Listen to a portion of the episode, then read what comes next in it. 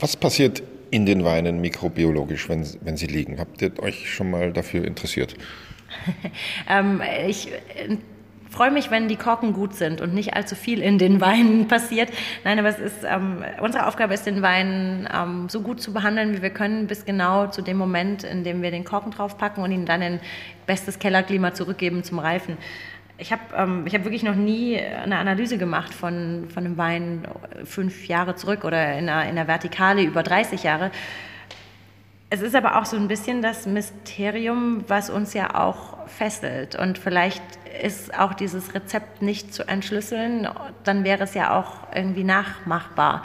Also diese, dieses, die Aufgabe, die uns der Schlossberg insbesondere gibt, dass er sich wandelt und dass er ja auch nicht immer gleich ist, ist, ähm, ist ja eine Endlosaufgabe und die wollen wir auch gar nicht entschlüsseln. Also wenn, wenn es eine Erklärung gibt, ähm, dann soll sie bitte unbekannt bleiben. Ich hätte, äh, ich bin sonst sehr, sehr neugierig, aber das will ich nicht wissen.